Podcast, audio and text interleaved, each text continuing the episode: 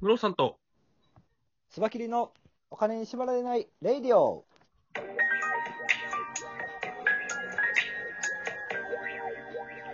この番組は実業家で経営コンサルタントのムロさんと、しばきり、しばきりがお送りするお金と経済のことについて話す番組です。お願いします。お願いします。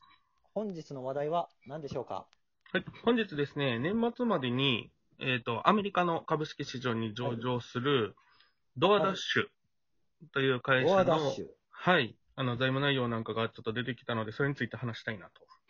なるほど。ドアダッシュってすごいですよね。名前が。そうですよね。ドアダッシュ。あのどう昔僕、あの、はい小学校の時にピピンポンダッシュっていうのが流行って、はい。なんかそっちを連想してしまうんですけどね、僕は確。かにな、懐かしいな。僕も小学校の時とかですね。 ピンポンめっちゃ怒られたもん ななんかそういうのやりたくなっちゃいますよね、小学生っ てね。ありますね。はいただドアダッシュはピンポンダッシュをされるサービスではないですよ。どんなサービスにドアダあッれシュは、ですよねかあの、ウーバーイーツをイメージしていただいたらいいと思います。はい。はい。あのー買い物を代わりにしてくれるサービスですよね。そうですね。あ例えばの、ドラッグストアとか、そういうとこのこれを買ってきてってドアダッシュに依頼すると、そのはは配達員の方が代わりに買って持ってきてくれるうんうんとう。いうんことですよね。その分、あの、ウーバーイーツのように手数料を取るとそうですね。いうお仕事ですよね。もう言うてしまったらこれあれですよね。パシリですよね。走り、そうそうそうそうそう、そうですね。そうまであすウーねバ。ーイーツもそうですけどね。うんうんうんうん。いやそうだからそのパシリサービスがアアメリカでウーバーイーツ、ドアダッシュとめっちゃ流行ってるってことですよね。そうですね。しかもこのドアダッシュ、あの、ウーバーイーツよりもシェア大きいんですよ。そうなんですかはい。アメリカ、日本ではウそーれは意バ外ーイーツの名前がこう、ちょっと、あのー、はい。先行してる感じですけど、うんうん、シェアナンバーワンの会社ですね。アメリカの。すごいな、うんこれねぼ、僕の感覚が古いのかもしれないですけど、はい。僕は何かあったら自分で買いに行っちゃうんですよ。うんうんうんうん。お金を払って人に買いに買って行ってもらうって、なんかそ新しい感覚なのかな、あの僕、実はだから、ウーバーイーツも使ったことなくて、はい。近くにコンビニがあるし、お店、うんうまあ、結構あるじゃないですか、大阪市内だったら。はい。なんかその、結構ね、ウーバーイーツで値段見たら高いんですよ。そうですね。マクドナルドでも1000円以上するでしょうんうんうんうん。それをやってでも、ウーバーイーツに頼みたいっていうふうに僕にはなってなくて、はい。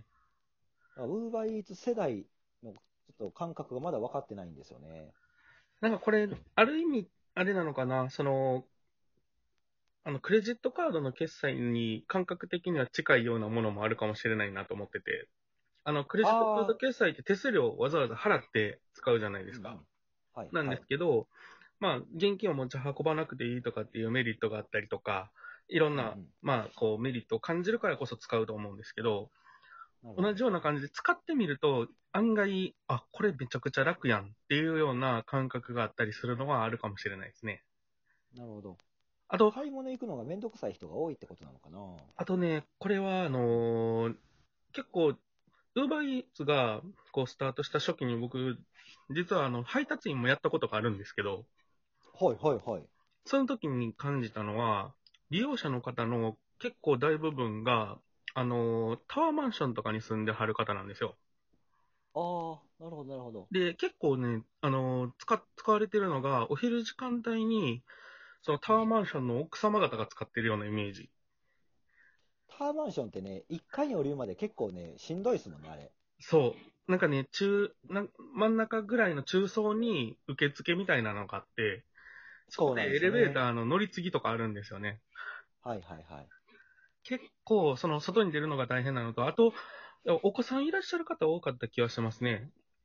なるほど。子供をあお子抱き様ながらうん、こう取りに来られたりとか、あの、なるほど。まだその、やっぱりちっちゃいお子さんを連れて外に出るのは大変と。うんうん。でも、お昼ご飯、毎日、その、まあ、しょかあの育児も大変なので、毎日作るのも大変なので、できれば買っていきたい。うんそういう人にとってはめちゃくちゃいいのかもしれないですね。なるほど。うんやっぱちょっとじゃあ、お金をも、日本ではお金を持ってる人、富裕層的なのが頼むのが多いっていうイメージですかね。最初はそうだったんですけどね、最近でも、もう、あの、僕の同世代の人たち、30代ぐらいのお友達とかでも、東京に住んでる人なんかは、もうほとんど、ウーバーイーツで生活してるみたいな友人もいますよ。ウーバーイーツで生活。はい。マジっすかはい。なんか結構ね、でも、もう3食分まとめて頼んで、その日1回の配達で全部みたいな、とかやってる人もいますけどね。ええすごいな。スモ、スモグリの、なんか、最上級みたいな感じですね。 どどどういうことですか素潜りの最上級。そう、あの、もう本当に、い、家に、に、ああの、例えばゲームとかしてて、家から出たくない時あるんですけど、そういう時はもうウーバーイーツで済ましてるってことなんでしょうね、そういう人あは。あ、でもそういうことでしょうね。ねえうんうん。すごいな。まだだからその感覚に僕が慣れたから、一回使ってみようかな。僕でも、めんどくさがりなんで、使い始めるとやばいかもしれないですね、こういうのって。ああ、そうだと思いますね。こあ、これ便利やんって思ったら、使ってしまうのかもしれないですね。ねえうん。これ面白いのは、そのドアダッシュのデリバリーする人を、はい。ダッシャーっていうらしいですよ。ダッシャー。ダッシャー。かっこいいな、ダッシャー。日本ではあんまりそんなに流行ってないですよね、ドアダッシュ。日本ではサービスまだやってないんじゃないかな。なるほど。ドアダッシュ何か問題があるんかな、これ。こういうサービスやるのに。法律的に。あれじゃないですかね。その、結構店舗との連携とかっていうところも含めて、まだ、あの、まあ、アメリカで収益化できてるっていうのもあるんじゃないですか。うーん。ウーバーイーツが結構うこう全国、全国っていうか全世界でシェアを取りに行こうとしてるのに対して、ドアダッシュはこう、アメリカの方でのサービス展開っていうところに近いてる感じなんですかね。なるほど、なるほど。日本で展開したらどうなるんでしょうね。どうなんだ僕、ろやうっ。ぱりな、なんすかね、あの、人に買ってもらった時に、なんかその安全面とか気になっちゃうんですよ。知らない人だからね。うんうんうんあのウーバーイーツよりも出前感がいいとか言う人いるじゃないですか。うん。はい。なぜかというと、ウーバーイーツは知らない人が運んでくるけど、出前館はその研修を受けた、ね、ちゃんとユニフォームを着た人が運んでるみたいなんで、出前そ館がいいこみたいのな。差もでもあれですけどね。 あんまあんまかけない。結構どう、なだいや、わわかるんです。その、あの、安心感があるとかっていうのもうんうん。わかるんですけど、なんかあのーまあ、言うても、個人差あるよね、みたいなところはちょっと思っちゃうんですけどね。なるほど。結そしたらあれか局、アルバイトでもなんか、やばいやつはやばかったりするじゃないですか。な。あ、確かに確かに。ねあのせ 正社員でも変な動画をね、店の冷蔵庫に入ってあげたりするやつもいますからね。そうですよね。なので、なんか、そこはちょっとなんか、な、な、どうなんだろうな。でも、そこは多分出前館のイメージ戦略の、がうまくいってるっていうのと、ウーバーのオペレーションがやっぱりうまくいってないっていうのが前提にあるんでしょうね。ああ、今なる現状として。ほどで、そういうウーバーイーツの、あの、レストラン側されてる方とかの話聞くこと多いんですけど、うんうん実際導入したけど、こんな困ったことがあったとか、こういう風なトラブルがあったよとかっていう、やっぱりネガティブな話よう聞きますもんね。ああ、そうなんですね。うん。なるほど。やまっあ、ぱでり、も、日本に入ってきたら、あの、ウーバーイーツは結構ね、し広がってきてるんで、はい。ドアダッシュも広がる可能性はありますよね。うんうんうん。そうですね。実際、まあ、その、アメリカ発の、アメリカから要は来るような形になると思うので、あのーその、どういう文化を持って入ってくるかですよね。多分、ウーバーイーツの形で入ってくると、日本国内で行くと出前館の方がもしかしたら強いんじゃないかなと思ってます。ああ、なるほど。うん。そうそうね。結構でも出前館あれなんですよね。規制も厳しかったりするんですよ。あ、そうなんですか。出前館のレストランオープンするのって、あのービルの1階店舗しかダメなんですよ。ええ2階とか3階の店舗は、あのーオはいープンできないとか、あな2階以上か、2階までは OK なのかな ?3 階以上にある飲食店は NG なんですよ。うんうん。なるほど。そう。だから、その、そもそも出せない店舗とかも結構あったりするので、なるほど、なるほど。そういうことなんですね。そうですね。じゃあそういう、まあ、日本的な規制が日本でスタートするときはあるかもしれないってことですよね。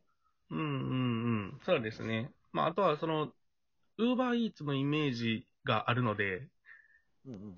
ウーバーイーツでちょっとこう、苦労してる飲食店さんとか、あの、注文者さんにとっては、出前館の方が優先されたりとかっていうような形になる可能性はあるかなとは思いますね。わかりました。でもこれ、すごい勢いでアメリカでは伸びてますよね。これ、すごいな。うん。結構あれですもんね、その、ウーバーイーツとかが、結構赤字を垂れ流しながら今、こう、範囲を拡大していってるっていう中で、はい。ドアダッシュも2020年度、あのーキャッシュフローでプラスになってくるようなイメージで、すごいですよね。はい、まだだっもんねて、そん出てきてからそんな経ってないのに、すでにプラスってもうん。上場時価総額が1兆6000億を超えてくるみたいな見通しみたいですよ。う、すごいな。まあでも、あれですね、会社自体は手間ほとんどかかってないですもんね。うなんかあん。の、は運ぶ人も、あの、ネットで募集してるわけやし、お客さんはそれで勝手に注文してくるから、システムさえ作ってしまえば、そういうことですというねこ。とですよね。はい。わかりましたというわけでちょっ、と今日は、どうあれですね、うん年末にこう上場してくる予定になってます。ドアダッシュについて。ドアダッシュ。ちょっとこれはい値段注目したいと思います。はい、よろしくお願いします。よろしくお願いします。